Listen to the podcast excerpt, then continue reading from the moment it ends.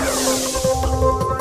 Câmara Municipal de Santarém realiza a primeira sessão deliberativa remota de 2021 nesta segunda-feira, 25. Sem funcionar desde outubro do ano passado, o mamógrafo da Casa da Mulher causa transtornos a usuárias que precisam realizar exames. Transsexuais ganham voz na Casa de Leis Santarena. Vereador defende a igualdade e a justiça para a comunidade LGBTQIA. Estes são alguns dos assuntos sobre os quais você vai saber agora no Diário do Legislativo Santareno.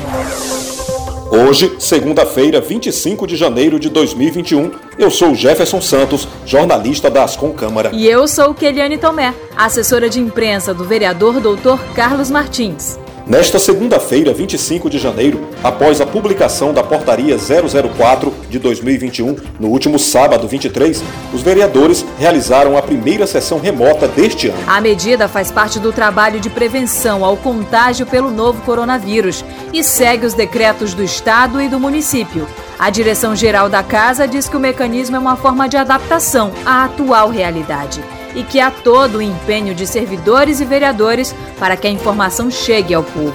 Os vereadores Dr. Carlos Martins, do PP, e enfermeira Alba Leal, do MDB, visitaram na manhã desta segunda-feira o Hemocentro de Santarém. Os parlamentares que são integrantes da Comissão de Saúde da Casa verificaram as condições e ofertas do serviço de doação de sangue à população e trataram da viabilidade de implantação da agência transfusional no município pedido que foi feito por Carlos Martins, por meio de requerimento. Ao tratar do Dia Nacional da Mamografia, comemorado no dia 5 de fevereiro, a MDBista enfermeira Alba Leal deu a informação de que o mamógrafo da Casa da Mulher, equipamento de saúde vinculado à Secretaria Municipal de Saúde, está com problemas desde a segunda quinzena de outubro de 2020. A vereadora esclareceu ainda que, para o atendimento das mulheres, o município dispõe de um mamógrafo no Hospital Regional do Baixo Amazonas o que não tem sido suficiente para atender as demandas. O vereador JK do Povão usou o tempo de liderança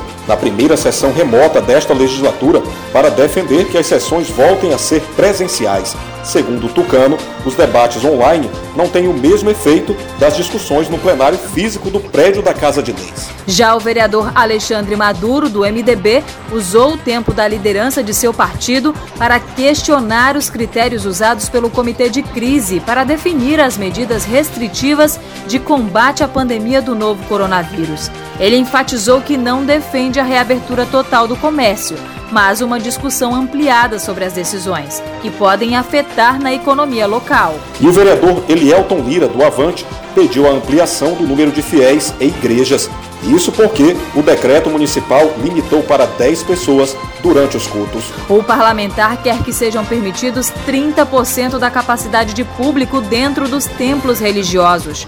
A reivindicação dele é o entendimento da bancada evangélica da casa, que reúne ainda o pastor Ângelo Tapajós, do Republicanos, e Carlos Silva, do PSC. O democrata Erasmo Maia defende fiscalização do cumprimento das medidas de proteção contra o novo coronavírus. O vereador enfatizou que nenhuma decisão do governo para combater a proliferação da Covid-19 terá eficácia se não houver empenho da sociedade. O vereador Biga Kalahari, do PT, falou sobre o mês do orgulho transexual e defendeu a igualdade e a justiça para a comunidade LGBTQIA.